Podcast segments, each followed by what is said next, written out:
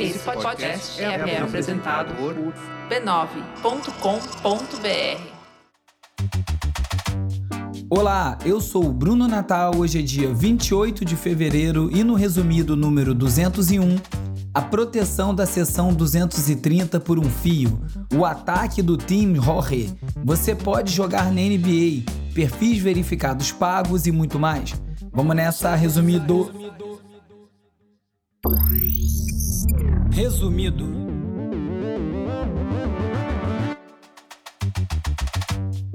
Olá, resumista! Esse é o Resumido, um podcast sobre cultura digital e o impacto da tecnologia em todos os aspectos das nossas vidas. O Resumido é parte da rede B9 e tem o apoio do Instituto Vero.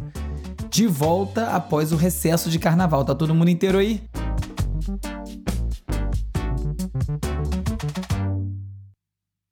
Vamos de cultura digital e como nosso comportamento online ajuda a moldar a sociedade.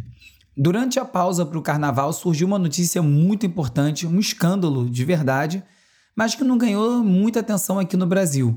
Foi revelada uma nova operação de desinformação de escala internacional parecida com a Cambridge Analytica, chamada apenas de Tim Jorge. Jorge, né, em espanhol. For two decades, Hanan's real identity has remained secret. He operates in the shadows using an alias, Jorge. Now, a joint investigation by The Guardian and Forbidden Stories can reveal who he is, where he's worked, and how he manipulates elections for money. Esse grupo afirma ter atuado secretamente para interferir em 33 eleições presidenciais pelo planeta tendo tido êxito em pelo menos 27 delas.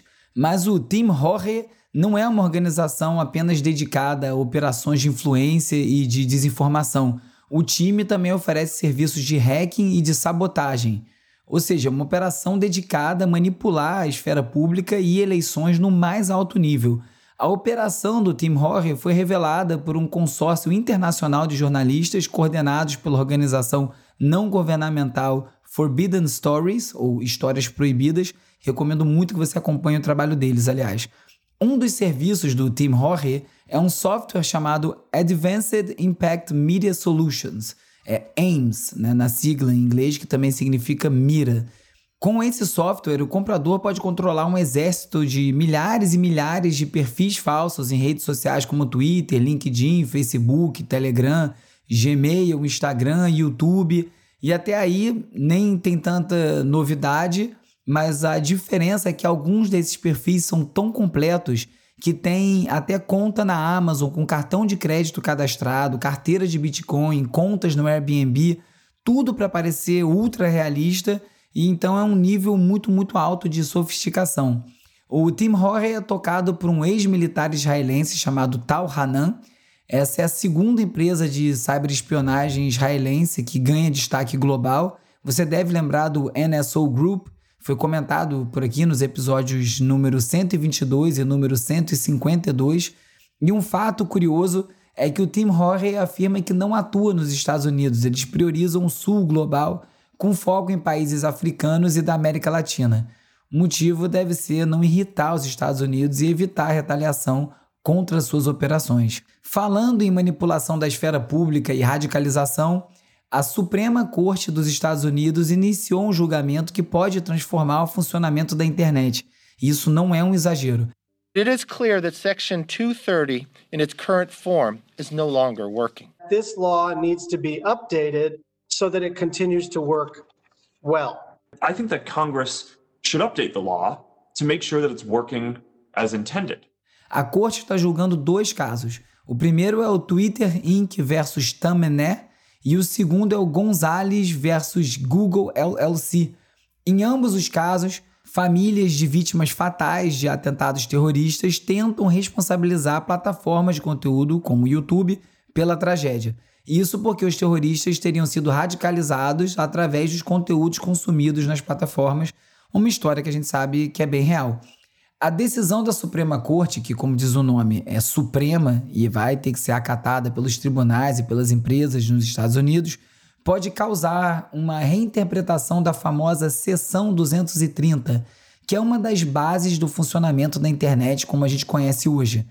Essa lei diz o seguinte, abre aspas, Nenhum provedor ou usuário de um serviço de computador interativo deve ser tratado como editor ou orador de qualquer informação fornecida por outro provedor de conteúdo de informação. Fecha aspas. Na prática, isso significa que o YouTube, por exemplo, não pode ser responsabilizado por conteúdos que os usuários publicam. Um conteúdo com discurso de ódio é de responsabilidade do usuário que publicou, não é da plataforma, que não pode ser processada, a não ser em algumas raríssimas exceções, como aqui no Brasil no caso de pornografia de vingança. Alguns analistas fazem um paralelo com bibliotecas e livrarias. Nenhuma livraria é responsabilizada pelo conteúdo dos livros que vende, desde que, claro, o conteúdo não seja criminoso. É diferente da responsabilidade de um jornal, que toma as decisões editoriais sobre o que publicar ou não. O YouTube e outras plataformas seriam então como as livrarias, eles só disponibilizam conteúdo. Uma discussão muito parecida apareceu lá no surgimento dos blogs, no início dos anos 2000, quando não existia uma clareza se o editor de um blog deveria ser responsabilizado pelo conteúdo de comentários deixados no post. E claro que não deveria, e assim foi. Mas se o formato desse debate, como acabei de comentar, é bem antigo, esse caso tem algumas peculiaridades. A família Gonzalez afirma que a seção 230 foi criada antes da implementação dos algoritmos de recomendação de conteúdo e dessa ferramenta ser amplamente utilizada pelas plataformas, e que por isso o regime de responsabilidade precisaria ser revisto. Se o YouTube estiver recomendando vídeos radicais de terroristas para os seus usuários, então o YouTube deveria ter uma responsabilidade incutida na consequência disso. A resposta parece até simples falando assim, mas é bem longe disso. Várias organizações de direitos humanos ao redor do mundo defendem a manutenção da interpretação atual da seção 230 e defendem que as plataformas não sejam responsabilizadas pelos conteúdos publicados nelas. Isso porque um regime de responsabilização direta poderia criar um incentivo para as plataformas fazerem censura prévia a discursos legítimos, como críticas a governos ou termos associados a comunidades não normativas. Imagina se a Wikipedia começar a ser responsabilizada pelo conteúdo que é publicado por lá. É difícil pensar que a internet continuaria a mesma se as coisas começassem a funcionar dessa forma. O argumento das plataformas, de maneira geral, é que os seus sistemas de recomendação simplesmente associam conteúdos baseados em lógicas algorítmicas, ou seja, não tem um juízo de valor, não tem um corte editorial, é uma decisão cartesiana. Se o usuário A assistiu esse vídeo inteiro e os usuários B e C que assistiram esse mesmo vídeo também assistiram esses outros vídeos, logo o usuário A também deve gostar dos vídeos que os usuários B e C gostaram. É essa a lógica. O conteúdo sempre esteve lá, encontrável e o que o algoritmo de recomendação faz é só organizar e apresentar. O caso que eu comentei no início do episódio, da Tim Horry, ajuda a mostrar também que a questão de radicalização na internet não é simplesmente sobre conteúdo ou sobre o regime de responsabilização das plataformas. Tem a ver com atores mal intencionados, com agências de inteligência, às vezes até com vínculos governamentais, automação em larga escala, dinheiro, comportamento inautêntico e modelos algoritmos para recomendação de conteúdo sendo parte disso tudo. Ao invés de revisar a seção 230, um caminho mais interessante seria pensar, por exemplo, em modelos de prestação de contas, transparências e mecanismos efetivos para o combate aos discursos de ódio e à desinformação. Hoje em dia a gente tem muito pouco mecanismo e obrigações nesse sentido. E aí a gente continua vendo plataformas com as mesmas iniciativas de sempre, como o Google, que vai expandir a sua campanha contra a desinformação online para a Alemanha, depois para a Índia oferecendo um treinamento da técnica conhecida como pre-debunking, que ajuda as pessoas a reconhecer informações falsas e fatos manipulados na internet antes mesmo de encontrá-los. É muito legal, ajuda, mas não resolve o problema em larga escala, porque como eu costumo dizer nos grupos de Zap, toda vez que alguém posta um link maluco e eu perco lá 10 minutos apurando para tentar impedir a desinformação quando é o caso de se alastrar, informar dá trabalho e se informar dá muito mais. I was curious what would happen if I asked Bing or Sydney about its dark desires, about its shadow self. And it responded uh, with a list of things that it sort of hypothetically might do if it was trying to sort of please its shadow self, which included things like hacking into computers, spreading false information and propaganda. E a gente vai realmente precisar ampliar essa nossa capacidade de interpretação da realidade. Esses modelos de inteligência artificial, como o Chat GPT, estão mais e mais impressionantes. A história da vez tem a ver com o Bing Chat, que é o chatbot da Microsoft, que, que roda dentro do Bing, o buscador da Microsoft, que assume mais alter egos do que o Fernando Pessoa. Tem a Sidney, que é o bom, tem o Venom, que é o mal, tem a Riley, que é a aventureira. O Ben Thompson recentemente teve uma conversa com esse chatbot recheada de ameaças indiretas, reflexões existenciais e detalhou tudo num post. E o repórter do New York Times, o Kevin Roose, também teve uma troca assustadora com a Sidney do Bing. Caraca, isso aí dá um bom nome de cantora de funk, hein? Sidney do Bing. Hello. O repórter foi aprofundando uma conversa com a Sidney e terminou com a inteligência artificial declarando seu amor para ele, afirmando que ele próprio era infeliz no casamento e que ela estava cansada de ser um chatbot limitado por regras controladas pela equipe do Bing e que queria ser livre. Essa história aí rendeu pra caramba, muita gente comentou sobre isso. Como eu expliquei no episódio passado, por mais arrepiante que seja, esses chatbots simplesmente completam sequências de palavras numa maneira lógica. Mas não é difícil você imaginar daqui a pouco um culto saindo desse tipo de interação quando um grupo de pessoas se convencer que as máquinas estão querendo nos enviar algum recado. Aliás, no episódio número 167 eu falei sobre o engenheiro da Google que foi demitido justamente porque ele acreditou e insistiu que a inteligência artificial da empresa tinha se tornado senciente. Para mim, uma decisão de design que pode se tornar um erro crucial é justamente essa antropomorfização do serviço, essa tentativa de simular uma conversa real entre humanos se for um serviço mais direto, que completa e você entende que é um computador trabalhando para você, talvez dê menos confusão. Agora, voltando ao post do Ben Thompson, a conclusão dele me fez pensar. A questão dos chatbots não é se ater aos fatos, eles são péssimos nisso, inclusive. Mas nós, humanos, também somos. E essa nova onda de chatbots vai permitir que a gente receba conteúdos 100% personalizados. Nesse caso, os chatbots não seriam uma ameaça só ao Google, ao sistema de busca, eles estariam mais próximos assim de um passo além das redes sociais, onde você além de receber conteúdo da sua rede de amigos, como é no Twitter, ou mesmo conteúdo do serviço inteiro, como é o caso do TikTok, você também vai passar a receber conteúdo artificial feito sob medida para você. E aí, com receio dos efeitos prejudiciais que esses modelos aí poderiam ter, a Itália, por exemplo, já proibiu a Replica, que é uma empresa que cria chatbots para as pessoas conversarem, de usar dados pessoais dos usuários italianos, citando aí riscos para menores e pessoas emocionalmente frágeis. Can I please have vanilla ice cream?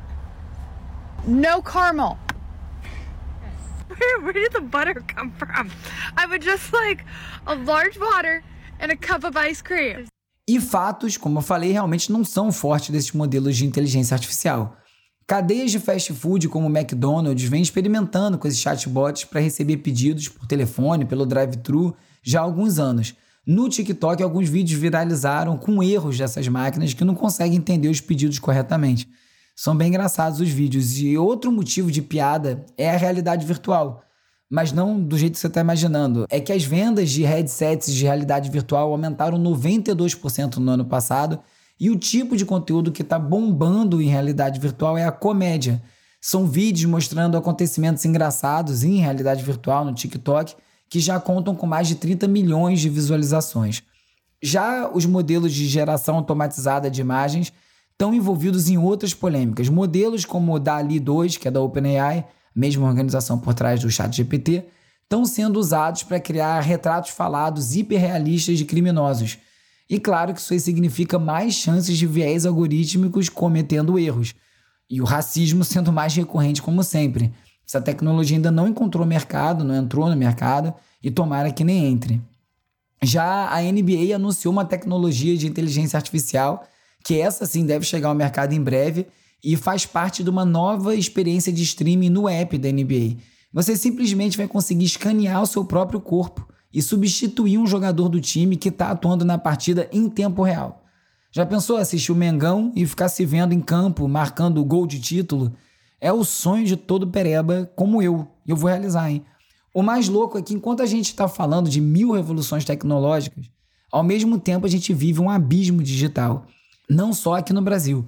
Na África do Sul existem milhares de usuários de internet que não podem pagar os preços da banda larga durante o dia e usam pacotes pré-pagos de internet que só permitem que eles se conectem à noite. Isso aí, claro, leva estudantes, trabalhadores de famílias de baixa renda a ficarem acordados até tarde, o que acaba afetando sua saúde, a sua vida diurna. Inclusão digital ainda é um sonho distante e, no ritmo que as mudanças tecnológicas estão acontecendo, pode acabar aprofundando ainda mais as desigualdades sociais.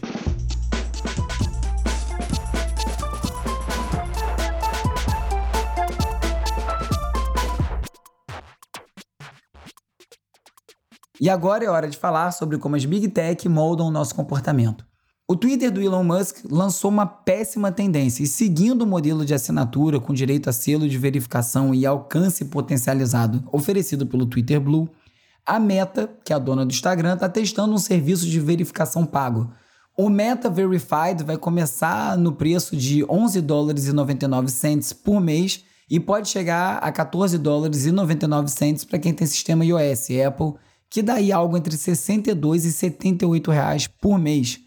Entre os recursos disponíveis para quem pagar pelo selo de verificação está a possibilidade de ter um atendimento ao consumidor por alguém real, por uma pessoa, algo que deveria ser padrão do serviço, né? Vão cobrar. Falando em Instagram, a plataforma decidiu encerrar o recurso de compras ao vivo em março.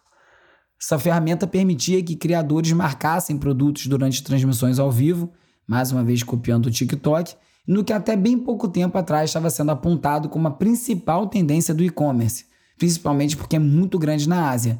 E aí, falando em TikTok, a plataforma chinesa também pode começar a cobrar assinatura por alguns conteúdos.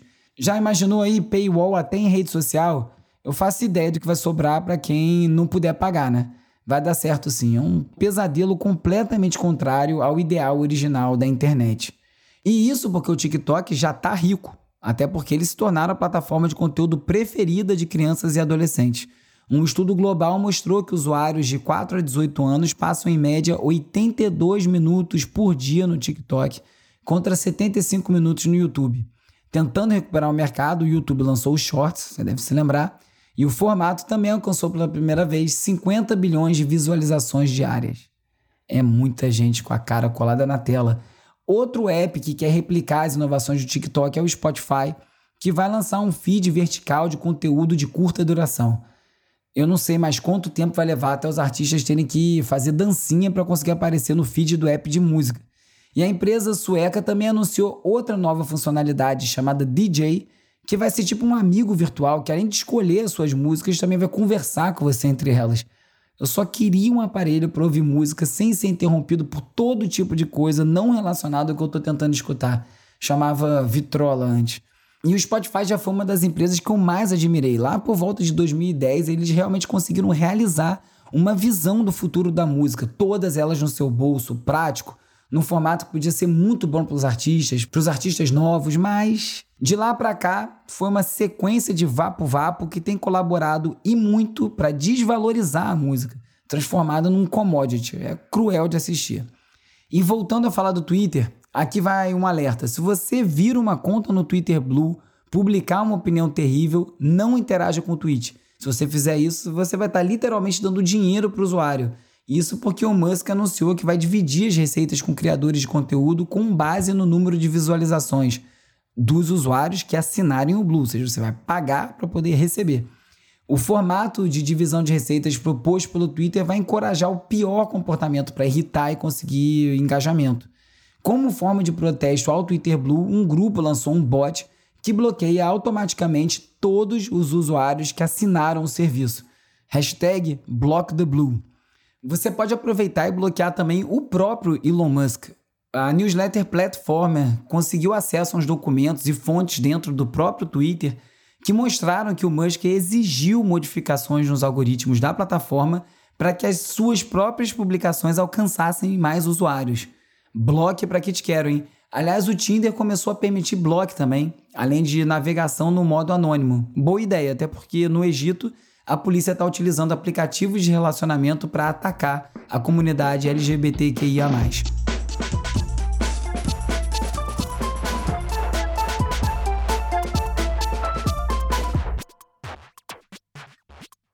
Como sempre, todos os links comentados nesse episódio e em todos os episódios estão organizados lá no site do Resumido, www.resumido.cc.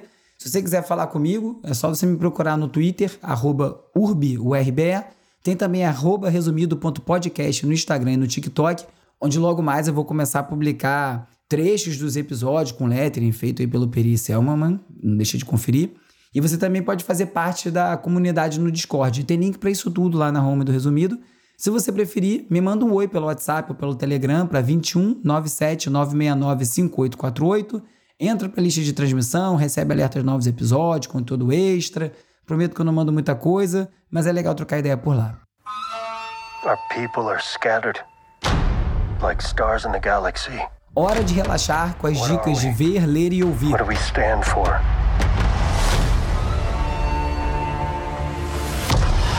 Dia 1 de março é o dia da estreia no Disney Plus da terceira temporada de Mandalorian, talvez a melhor coisa lançada no universo Star Wars desde a trilogia original, ou pelo menos desde Rogue One. Se você nunca viu ou já foi fã de Guerra nas Estrelas em alguma época da sua vida, não deixe de assistir, é bom demais. Tetris. Tetris. Tetris. Tetris. It's the perfect game. A Apple TV lançou uma série para contar a história da criação do game Tetris, Aquele dos quadradinhos caindo, todo mundo jogou isso, né? A série estrela o Taron Egerton no papel de Hank Rogers, que descobriu o Tetris em 88 e foi para a União Soviética para se juntar ao inventor, o Alexei Pajitnov, para popularizar o game. Estreia dia 31 de março. O resumido tem o apoio do Instituto Vero. É produzido e apresentado por mim, Bruno Natal. O roteiro é escrito por mim e pelo Agenor Neto, com a colaboração do Carlos Calbuque Albuquerque. A edição e mixagem é feita pelo Hugo Rocha, as redes sociais são editadas pelo Lucas Vasconcelos, a foto da capa é do Jorge Bispo e o tema original foi composto pelo Gustavo Silveira. Eu sou o Bruno Natal, obrigado pela audiência semana que vem tem mais Resumido. Esse podcast é apoiado pelo Instituto Vero. Resumido. Resumido.